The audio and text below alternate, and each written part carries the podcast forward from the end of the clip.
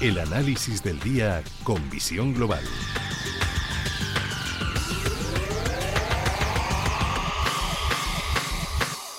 Y el análisis lo buscamos con Javier García, director de Velaria Inversores. Javier, muy buenas noches. Buenas noches, ¿qué tal? Bueno, hemos vuelto de la Semana Santa y la verdad es que siguen las mismas incertidumbres con las que nos fuimos de vacaciones de Semana Santa. Aunque esta semana me da la sensación de que los inversores están más pendientes de las cuentas empresariales en Estados Unidos, sobre todo tras las decepcionantes cifras de Netflix, que estamos viendo cómo lo está pagando en bolsa, dejándose más de de un 30%. Esta noche tocan las cuentas de, de Tesla, mucho más que de los repuntes inflacionistas. ¿Qué sensación te da a ti? Bueno, eh, lo que estamos viendo es que, la inflación va a seguir su curso, que efectivamente, bueno, pues están saliendo resultados empresariales. Em, algunos de ellos son bastante cíclicos, o sea, va a haber bastantes diferencias entre los resultados de los bancos con los resultados, por ejemplo, de Tesla o de Netflix, que ya, está, que ya están saliendo, ¿no? Creemos que, por ejemplo, los bancos pueden dar mejores resultados, pero sí es cierto que, bueno, pues el crecimiento económico a nivel mundial eh, se va a reducir y que lógicamente va no es no es posiblemente no este trimestre pero a final la finalización del año va a ser peor de lo que se estimaba no principalmente porque la inflación va a hacer va a hacer mella no veíamos que pues el crecimiento mundial el Fondo Monetario Internacional lo reducía alrededor del 3.6 se dice que es por el tema de la guerra entre Rusia y Ucrania. Nosotros estamos a favor, pero también creemos que hay algo que no se está diciendo, que es que la inflación está formando una parte importante de esta reducción digamos, esta desaceleración. Y como dato, para verlo de manera muy clara, pues eh, si nos fijamos en las principales materias primas, lo que han hecho a lo largo del último año, pues veremos que el gas natural ha subido un 200%, que el níquel ha subido un 100%, que el trigo ha subido un 80%, el café un 70%, el algodón otro 70%, el crudo otro 70%, la gasolina un 65%, el maíz un 38%. Quiero decir, todas las materias primas han multiplicado su precio por dos y tres veces, mientras que la inflación en España es según nos dicen, del 9,5%, algo que es completamente absurdo, ¿no? Si alguien está en casa y, hace su cuenta, que la pueden hacer todos los ciudadanos, que es decir, oye, ¿cuánto me ha subido el coste de mi vida de un año a otro? ¿Cuánto ha subido el precio de la luz? ¿Cuánto ha subido el precio del gasoil? ¿Cuánto ha subido el precio de la comida? Cuando yo voy a, comprar al supermercado, ¿cuánto me ha subido? Y se darán cuenta que la inflación realmente, la inflación real está muy cerca del 20%.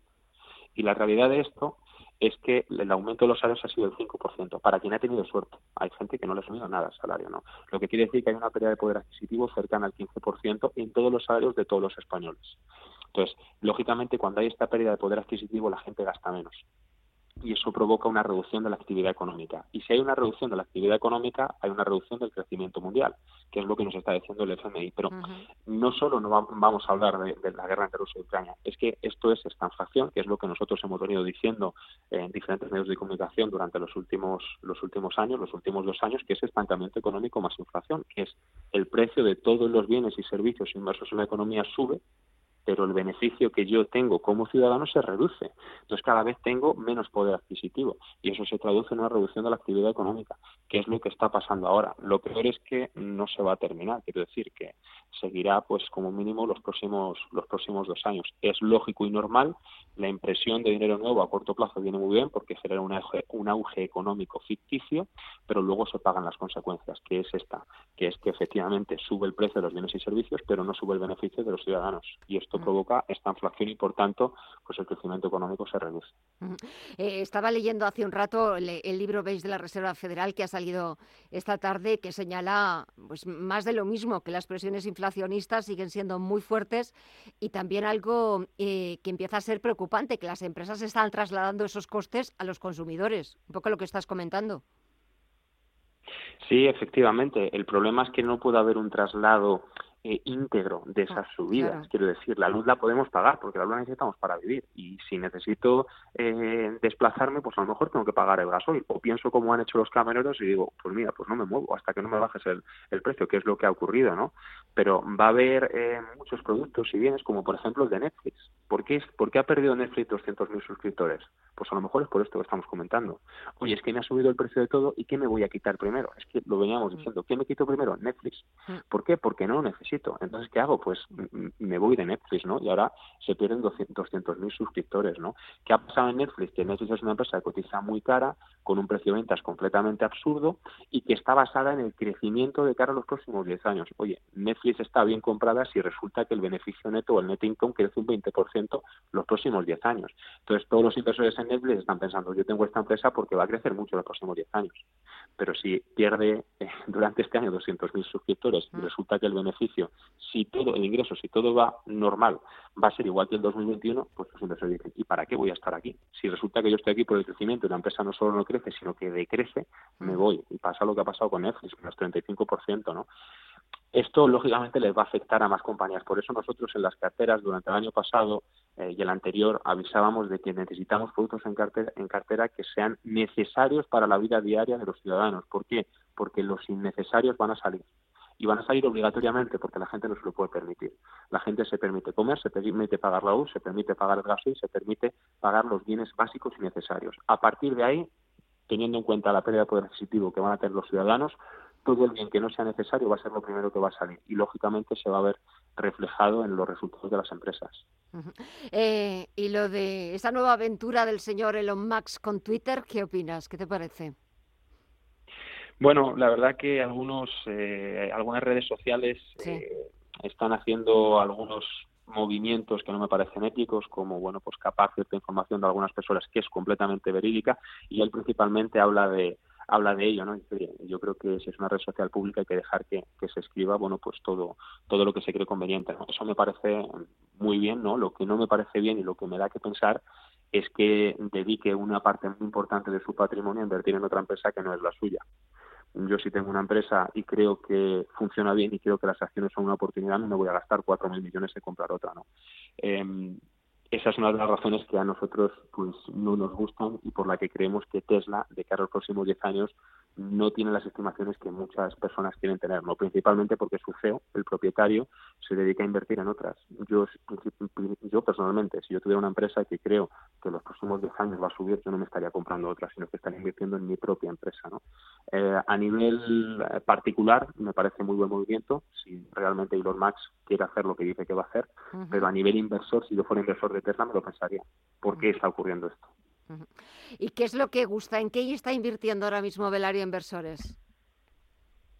Bueno, nosotros principalmente eh, estamos viendo, por ejemplo, si uno seguido los mercados se habrá dado cuenta que durante la última semana el mercado de renta fija se ha desplomado por completo. Los bonos con vencimiento a largo plazo, los de 20 años, pues han caído un 18%, una de las mayores caídas de toda la historia. El bono americano a 10 años está dando un 3% de, de earning yield, o sea que está bastante bien. Eh, ahí em, empieza a haber oportunidades en renta fija. Tal vez es eh, pronto para entrar, porque los tipos de interés van a seguir subiendo, pero la renta fija se está, se está empezando a poner a un precio razonable. Y pongo un ejemplo, por ejemplo, Netflix, digo Netflix eh, Tesla, está dando un yield ahora mismo del 3% son inversor eh, en Tesla por fundamentales, lo normal es que los próximos cinco años pues esté generando más o menos un 3%. Eh, no estoy hablando de la revalorización de las acciones, sino que los números lo que dicen es eso, ¿no? Ahora mismo el bono americano a 10 años está dando un 2,8 aproximadamente, lo que con mucho menos riesgo que es lo que invertir en una acción, ¿no? La volatilidad de los bonos pues es cinco veces inferior a la de las acciones, ¿no? Entonces ahora mismo, pues eh, viendo la situación actual, dices, oye, ¿qué me compro acciones de Tesla que me van a dar un 3%? O me compro el bono americano a 10 años que me está dando pues un 3%. Es que el bono americano a 10 años, las mayores caídas que suele tener, pues suele ser del 5 o 10%, mientras que Tesla, pues te puede caer un 40 o un 50%, ¿no? Entonces ahí estamos empezando a ver oportunidades en renta fija, dados los yields que se están eh, dando en la actualidad, ¿no?